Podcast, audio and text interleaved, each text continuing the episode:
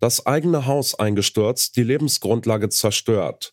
Für mehr als zwei Millionen Menschen in der Türkei ist das auch mehr als drei Monate nach dem schweren Erdbeben Realität.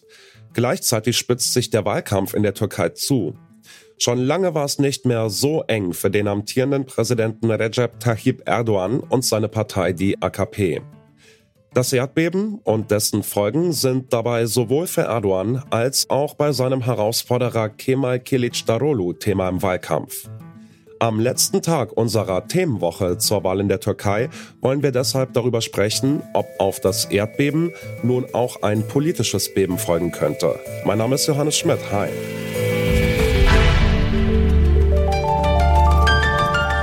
Zurück zum Thema.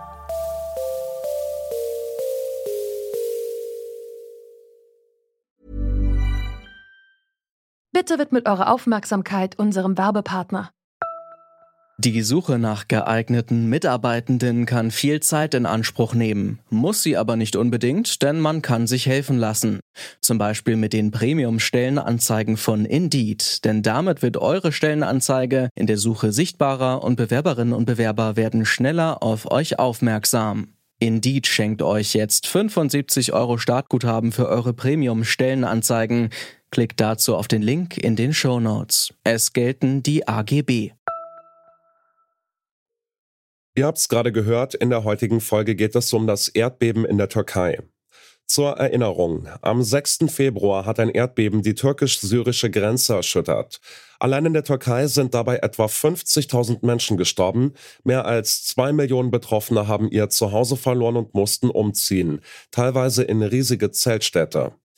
Jetzt, drei Monate nach der Katastrophe, stellt sich die Frage, wie sieht die Situation der Betroffenen mittlerweile aus? Charlotte von Lehnte arbeitet beim Deutschen Roten Kreuz und koordiniert die DRK-Hilfe im Nahen Osten. Gerade befindet sie sich im Libanon. Bis vor ein paar Tagen war sie aber noch in der Türkei. Die Situation ist immer noch unbeschreiblich und kaum zu greifen. Ich war vor drei Tagen in Antakya in der Region Hatay wo die Straßen wirklich dem Erdbogen gleichgemachte Gebiete sind. Es sind Geisterstädte, die Menschen stehen vor dem Nichts und es wird noch sehr, sehr lange dauern, bis da überhaupt von Wiederaufbau und irgendeiner Art vom normalen Leben gesprochen werden kann. Also die Situation ist auch noch Monate nach dem Erdbeben ganz, ganz, ganz schlimm. Die Menschen, die vom Erdbeben betroffen sind, die befinden sich also immer noch in einer Ausnahmesituation. Viele von ihnen sind in andere Städte gezogen, das heißt, sie sind nicht mehr da, wo sie als Wählerinnen registriert sind. Können diese Menschen jetzt überhaupt wählen gehen? Antonia Tilly ist stellvertretende Leiterin des Türkei-Büros der SPD-nahen Friedrich-Ebert-Stiftung. Sie ist gerade in Istanbul und hat mir erklärt, warum die Wahl nicht nur eine logistische Herausforderung, sondern auch eine psychische Belastung für viele Wählerinnen ist ja, die Mobilität der Wählerinnen und Wähler in der Türkei, die aus der Erdbebenregion in andere Regionen des Landes ja geflüchtet sind oder migriert sind, ist tatsächlich eine große Herausforderung. Das war ja eine sehr bevölkerungsreiche Region. Ungefähr 15 Millionen Menschen haben da vor dem Beben gelebt und mehr als drei Millionen haben die Region im Anschluss verlassen. Und nur ein Bruchteil dieser Menschen hat sich an ihrem neuen Wohnort oder an ihrem Aufenthaltsort gemeldet. Das war in der Türkei bis zum 2. April möglich. Und von diesen über drei Millionen Menschen, die die Region verlassen haben, haben das nur etwa 130.000 getan. Das heißt, alle anderen müssen zurück in die Region und an ihrem letzten Meldeort wählen gehen. Und das ist zum einen für viele Menschen natürlich eine große psychologische Belastung, denn sie müssen ja in dieses zerstörte Gebiet, in ihre alte Heimat zurückkehren. Zum anderen ist das natürlich eine logistische Herausforderung. Und tatsächlich ist hier in Istanbul schon seit heute zu sehen, dass ganz viele Busse die Stadt verlassen, Busunternehmer sprechen von einem doppelt so hohen Reiseaufkommen. Also es sind ungefähr 2500 Busse, mit denen gerechnet wird, die allein Istanbul in Richtung Erdbebengebiet verlassen. Und viele Menschen müssen jetzt eben versuchen, in die Region zurückzukommen, um dort zu wählen. Das Krisenmanagementzentrum AFAD in der Türkei hat schon angekündigt, dass sie Kosten für diese Reise auch übernehmen würden, denn natürlich kostet es auch Geld, in diese Region zurückzugelangen. Und ja, es wird sich jetzt zeigen und es wird sicherlich auch die Wahlen beeinflussen, wie viele Menschen tatsächlich am Sonntag in der Region wählen werden. Es gibt ja kein Vermisstenregister und teilweise stehen Verstorbene noch auf den Wählerinnenlisten. Die Opposition befürchtet daher Wahlbetrug. Teilen Sie diese Befürchtung? Also es wird sicherlich eine Herausforderung sein, die Wahlen unter den aktuellen Bedingungen dort durchzuführen. Es gibt ja zwei Wahlbeobachtungsmissionen, die zurzeit auch in der Türkei sind von der OSZE und vom Europarat. Die haben das auch angesprochen. Auf der anderen Seite ist die Türkei ein Land, was sehr effizient ist, logistisch viel auf die Beine stellen kann in kurzer Zeit. Und auch der Wahlbeobachtungsmission wurde versichert, dass eben die Sicherheit der Wahllisten gewährleistet werden würde. Trotzdem besteht natürlich das Risiko, dass einerseits vermisste Menschen, aber natürlich auch verstorbene Menschen noch auf diesen Listen stehen. Sie stehen de facto auch noch drauf und müssten aber dann gestrichen werden. Und es ist ein Risiko, was natürlich auch vor allem die Opposition befürchtet. Denn viele Menschen in der Region oder die Regionen, die betroffen waren von Erdbeben, sind traditionell überwiegend AKP-Hochburgen, sodass das unter Umständen eher den Regierungsparteien zugutekommen könnte.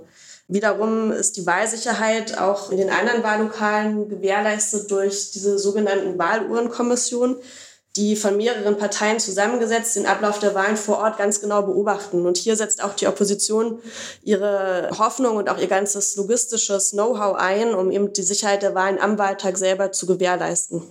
Darüber hinaus steht Erdogan schon seit dem Erdbeben in der Kritik, weil viele Gebäude wie Kartenhäuser zusammengefallen sind. Erdogans AKP hätte die Bauprozesse besser überwachen und dafür sorgen müssen, dass alle Bauvorschriften eingehalten werden. Nichtsdestotrotz, viele Menschen in der Region halten weiterhin auch fest an der Regierung Erdogan und an dem Präsidenten Erdogan. Denn zum einen wird gesagt, dass das Ausmaß der Katastrophe so groß war, dass das quasi keine andere Regierung besser hätte bewältigen können, weil eben das Ausmaß dieses Erdbebens so enorm war. Zum anderen ist natürlich auch die Sorge, dass ähm, ein Regierungswechsel jetzt für die Region vor Ort eine Herausforderung werden könnte. Man, man hofft, dass ähm, der, der Präsident, der sich ja in den vergangenen Jahren auch schon als Modernisierer, als, als jemand, der viele große Bau- und Infrastrukturprojekte angestoßen hat, hier quasi wieder in, in der Rolle eines starken Anführers als Präsident der Region helfen kann und eben diesen Wiederaufbau vorantreiben kann. Präsident Erdogan hat ja auch schon äh, angekündigt, in diesem Jahr noch 300.000 Wohnungen neu bauen zu wollen. Und es sind auch bereits die ersten Bau-Wiederaufbauprojekte angelaufen. Insofern ähm, es sind es Vorwürfe, die, die schwer wiegen, aber es heißt nicht, dass in der Region die Opposition jetzt große Gewinne unbedingt verzeichnen muss. Antonia Tilly sagt also, wie Erdogan wahrgenommen wird, ist sehr unterschiedlich. Ich wollte von ihr wissen, was das für die Wahl am Sonntag bedeutet. Also geht Erdogan jetzt eher gestärkt oder eher geschwächt in die Abstimmung? Das ist wirklich eine spannende Frage, denn im Gegensatz zu vielen anderen Aspekten, die man jetzt in den letzten Wochen sich immer wieder angeschaut hat in verschiedenen Umfragen, ist völlig unklar, wie die Opfer des Erdbebens und auch die, die Menschen in der Erdbebenregion am Wochenende abstimmen werden. Ähm, ich hatte ja schon gesagt, ein Aspekt ist, wie viele überhaupt abstimmen können und wollen in dieser Situation aktuell. Aber es ist eben auch ganz unklar, wie die Personen, die abstimmen werden, am Ende entscheiden. Und zum einen ist eben die Region traditionell eher eine Hochburg der Regierungspartei von Präsident Erdogan, der AKP. Es heißt, dass nicht automatisch jetzt die Opposition profitiert, denn viele Menschen waren zwar die ersten Tage nach dem Erdbeben sehr wütend, sehr enttäuscht, sehen jetzt aber auch, dass ihr Präsident Erdogan hier erste Baumaßnahmen anstößt. Es gab auch relativ schnell Zahlungen, Unterstützungszahlungen seitens des Staates für die Erdbebenopfer. Und so ist eben doch auch eine Hoffnung, dass der, der bewährte und bekannte Präsident diesen Schaden wieder richten kann.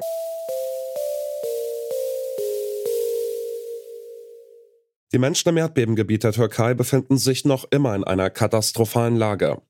Und wenn sie am Sonntag dann mitentscheiden wollen, wer in den nächsten fünf Jahren ihr Land regiert, dann müssen sie einige Hürden nehmen. Das Erdbeben wird sie bei ihrer Entscheidung begleiten, emotional und als Kriterium, wie sie Erdogan als Präsidenten bewerten. Ob er von dem Krisenmanagement profitiert oder eher die Opposition, das wird sich dann am Sonntag nach der Wahl zeigen. Das war's mit unserer Themenwoche über die Wahlen in der Türkei. Falls ihr die anderen Folgen noch nicht gehört habt, findet ihr sie überall, wo es Podcasts gibt. Und damit verabschieden wir uns für heute. An dieser Folge mitgearbeitet haben Alea Rentmeister, Clelio Burkhardt und Jana Laborenz. Chefin vom Dienst war Hanna Kröger, produziert hat die Folge Tim Schmutzler und mein Name ist Johannes Schmidt. Ich sag ciao und bis bald. Zurück zum Thema vom Podcast Radio Detektor FM.